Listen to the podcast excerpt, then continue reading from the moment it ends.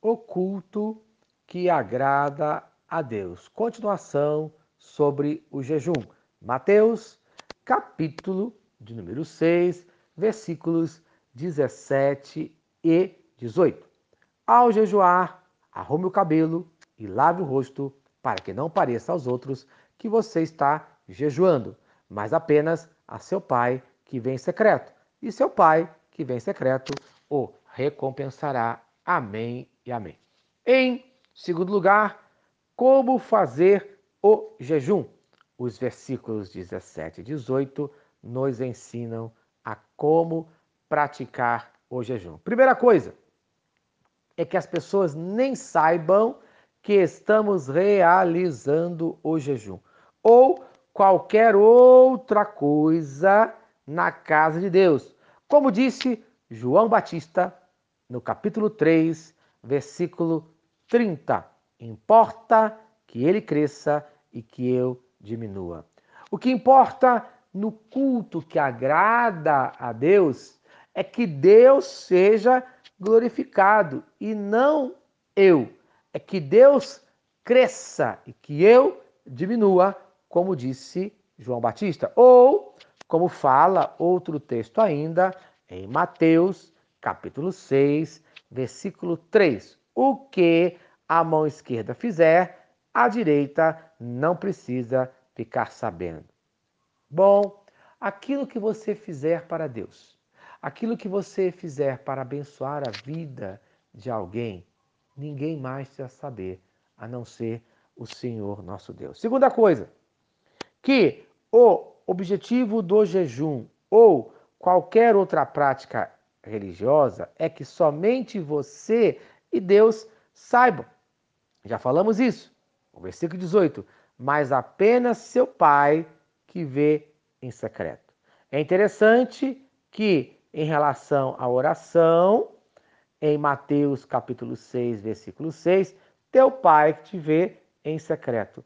Ele fala novamente da necessidade de ser um momento em secreto entre pai e filho.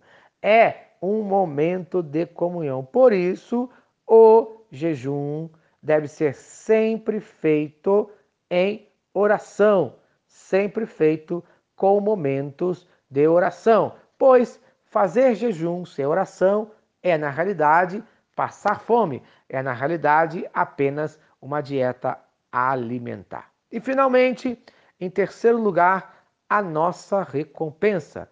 Versículo 18: O recompensará.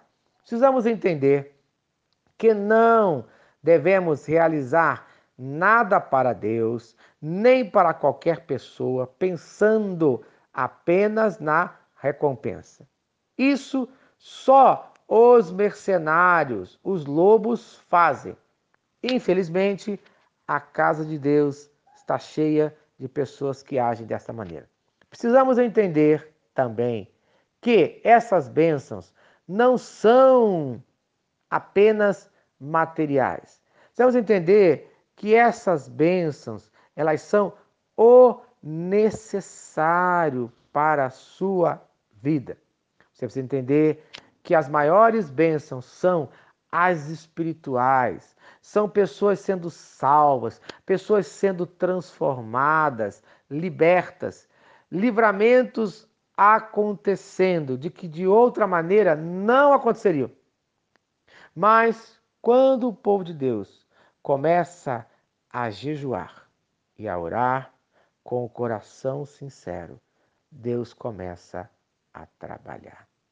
Se você continuar lendo Mateus, capítulo 6, dos versículos de 16 a 34, o Senhor Jesus falará dos tesouros, demonstrando que não podemos seguir a Deus apenas pelos tesouros terrenos, e sim pelos tesouros do céu. E o jejum é um dos meios de alcançarmos os tesouros do céu. No nome de Jesus. Amém. Se esta mensagem abençoa a sua vida, compartilhe com quem você ama. Vamos orar, Pai querido Deus de amor. Ajude a cada um de nós, no dia de hoje, a realizarmos um jejum agradável a Ti, a fazer um jejum que leve a uma comunhão maior, que leve, em primeiro lugar, a transformação da minha vida, no nome de Jesus. Amém e amém. Eu sou o pastor Eloy, sou pastor da Primeira Igreja Batista em São Miguel Paulista, localizada na rua Arlindo Colasso, número 85, no centro de São Miguel Paulista, São Paulo. E lembre-se, Deus no controle sempre. O culto que agrada a Deus. Mateus, capítulo 6, dos versículos de 1 a 18, conclusão. Uma pescaria inesquecível. Ele tinha 11 anos e cada oportunidade que surgia ia pescar com o seu pai próximo ao chalé da família numa ilha que ficava em meio a um lago. A temporada de pesca só começaria no dia seguinte, mas pai e filho saíram no fim da tarde para pegar apenas peixes cuja captura ainda estava liberada. O menino arrumou uma isca e começou a praticar arremessos, provocando ondulações coloridas na água. Quando o caniço envergou, ele soube que havia algo enorme do outro lado da linha. O pai olhava com admiração enquanto o garoto habilmente e com muito cuidado erguia o peixe exausto da água. Era o maior peixe que já tinha visto. Porém, sua pesca estava proibida até o dia seguinte. O garoto e o pai olharam para o peixe tão bonito. O pai então acendeu um fósforo e olhou para o relógio. Eram 10 horas da noite. Faltavam apenas duas horas para a abertura da temporada. Em seguida, olhou para o peixe e depois para o menino, dizendo: Você tem que devolvê-lo, filho. Mas, pai, reclamou o menino, você pega outro peixe depois, filho. Não tão grande quanto este, choramingou a criança. O garoto olhou em volta do lago não havia outros pescadores ou embarcações à vista. Voltou novamente o olhar para o pai. Mesmo sem ninguém por perto, sabia pela firmeza em sua voz que a decisão era inegociável. Devagar, tirou o anzol da boca do enorme peixe e o devolveu à água. O peixe se movimentou rapidamente, o corpo e desapareceu. E naquele momento, o menino teve certeza de que jamais veria um peixe tão grande. Isso aconteceu há mais de 34 anos. Hoje, o garoto é um arquiteto bem-sucedido. O chalé continua lá, na ilha, em meio ao lago. E ele leva seus filhos para pescar no mesmo lugar. Sua intuição estava correta. Nunca mais conseguiu pescar um peixe tão maravilhoso como aquele. Porém, sempre vê o mesmo peixe repetidamente, todas as vezes que, que depara com uma questão ética. Porque, como o pai lhe ensinou, a ética é simplesmente uma questão de certo e errado. Agir corretamente quando se está sendo observado é uma coisa. A ética, porém, está em agir corretamente quando ninguém está nos vendo. Essa conduta reta só é possível quando, desde criança, aprendeu-se a devolver o peixe à água. Bom, como prestar um culto agradável a Deus? Um culto agradável a Deus é aquele em que você age corretamente quando ninguém mais está vendo. Esse é o culto que agrada a Deus. Esse é um culto ético que eu faço não para agradar aos homens, não para agradar a minha vontade, mas para agradar sempre a Deus. E nós aprendemos que o culto que agrada a Deus é o culto que ajuda os necessitados. Mateus, capítulo 6, dos versos de 1 a 4. É o culto que não toca trombeta. É o culto que não busca aplauso dos homens, mas é o culto que ajuda o necessitado e espera a recompensa somente de Deus. Em segundo lugar, o culto que agrada a Deus é o culto da oração. Versículos de 5 a 15. E o segredo da oração é a oração que é feita em segredo.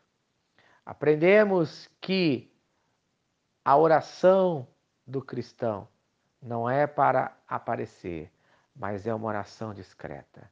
Aprendemos que não devemos ficar apenas repetindo as mesmas palavras.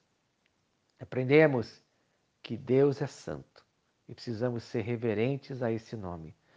Aprendemos que precisamos perdoar para que as nossas orações sejam respondidas, assim como o Pai nos perdoa. E em terceiro lugar, o culto que agrada a Deus é o culto do jejum. Aprendemos que o jejum é abstinência de alguma coisa. É deixarmos de fazer alguma coisa para estarmos em comunhão com Deus, para termos mais tempo para estarmos com Deus. Então, nós aprendemos que o jejum não pode ser hipócrita, querendo aparecer, mas o jejum também deve ser discreto, em que só Deus sabe que estamos jejuando. Aprendemos que Deus é que recompensa. Aprendemos que o jejum não é apenas para recebermos bênçãos materiais, mas o jejum é para abençoar vidas, salvando vidas, transformando e libertando vidas no nome de Jesus. E aprendemos que quando o povo de Deus começa a jejuar e a orar com o coração sincero, Deus começa a trabalhar no nome de Jesus. Amém e amém. Se esta mensagem abençoa a sua vida, compartilhe com quem você ama. Vamos orar. Pai querido Deus de amor, muito obrigado pela tua palavra. Que eu aprenda na tua palavra a realizar um culto que agrade a ti. Que, Senhor, que a minha ajuda aos necessitados, que a minha oração e que o meu jejum sejam sinceros para abençoar vidas, no nome de Jesus. Amém e amém. Eu sou o pastor Eloy, sou pastor da Primeira Igreja Batista em São Miguel Paulista, localizada na rua Arlindo Colasso, número 85, no centro de São Miguel Paulista, São Paulo. E lembre-se, Deus no controle sempre.